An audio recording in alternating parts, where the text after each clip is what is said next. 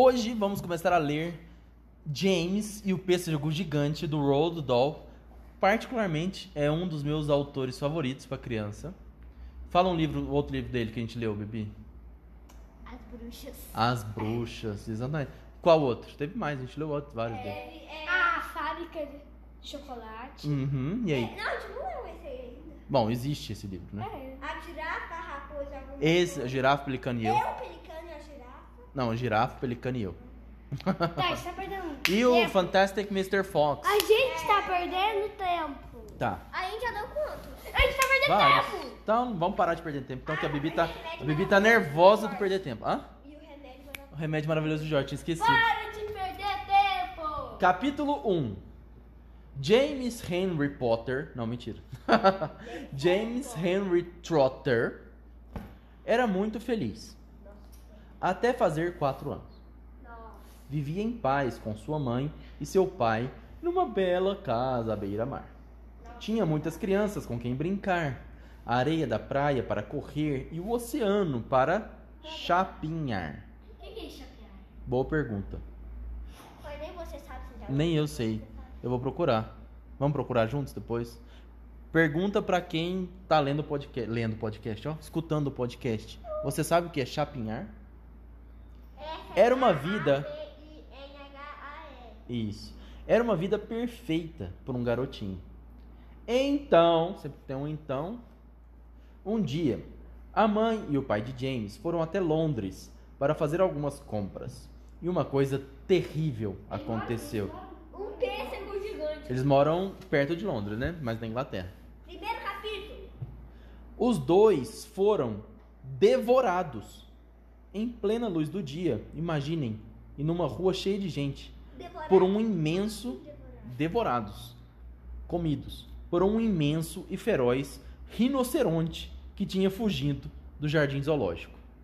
Adoro o por causa- tem umas coisas loucas. Então você entendeu?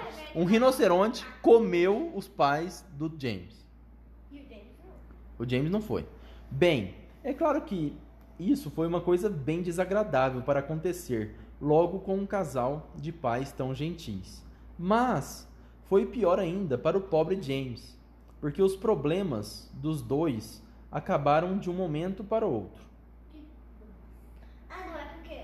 Tipo, Os, pro- os dois morreram, não tem mais problema, né? tipo, não, não é assim. Não? Os pais têm que pagar a conta, agora o James Eu sei, mas olha só, essa frase que a Bibi perguntou tá assim, ó.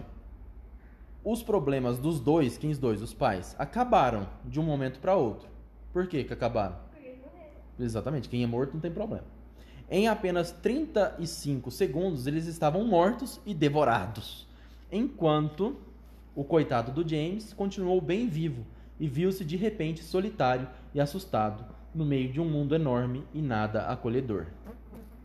A bela casa à beira-mar foi logo vendida e o garotinho, com uma malinha onde só cabia um pijama e uma escova de dentes, foi mandado para a casa de suas duas tias. Elas se chamavam tia tia Esponja e tia Espiga. Tem que ser tia detergente. E sinto ter que dizer que as duas eram pessoas horrorosas. Eram egoístas, preguiçosas e malvadas, e desde o primeiro momento começaram a espancar o pobre James por qualquer motivo. Como assim espancar? Bater muito forte.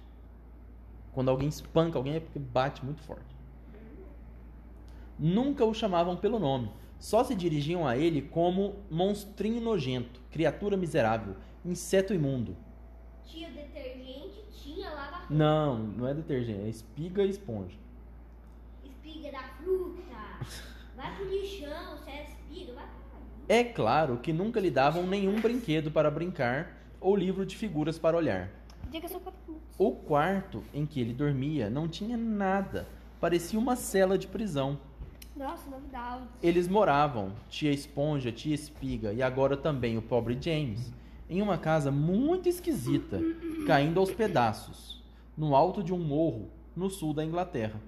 O morro era tão alto que, de qualquer lugar do jardim, James podia olhar para baixo e descortinar uma maravilhosa paisagem de campos e florestas que se estendiam por muitos quilômetros. Em dias muito claros, olhando na direção certa, podia ver um pequeno ponto cinzento lá longe no horizonte. Era a casa onde ele tinha morado com a mãe e o pai, a quem tanto amara. Nossa, então ele podia ver a casa velha dele, lá de longe. E um pouco mais além, enxergava até mesmo o oceano, um fino e comprido traço azul escuro, como um risco de tinta abaixo da linha do céu. Mas James não tinha permissão para descer o morro. Tia Esponja e Tia Espiga nunca queriam levá-lo a lugar nenhum, nem mesmo para dar um passeio ou fazer um piquenique, e ele, é claro, não podia ir sozinho. Se esse pestinha sair do jardim, com certeza vai fazer alguma besteira, tinha dito Tia Espiga. E as duas fizeram ameaças terríveis, como por exemplo, trancá-lo no portão, cheio de ratos, quer dizer, no porão, cheio de ratos, por uma semana inteira. Como vai trancar dentro do portão? Pois é. Se ele ousasse sequer subir na cerca. O jardim ocupava todo o topo do morro. Era grande, desolado. A única árvore que havia, sem contar uns arbustos feios e muito maltratados lá no fundo, era um pessegueiro velho que nunca dava nenhum fruto. Não tinha balanço, não tinha gangorra, nem tanque de areia, e nenhuma criança era jamais convidada para subir o morro para brincar com o pobre James. Não havia sequer um cachorro ou um gatinho que lhe servisse de companhia. Só rato. à medida em que o tempo passava, ele foi ficando cada vez mais triste e solitário.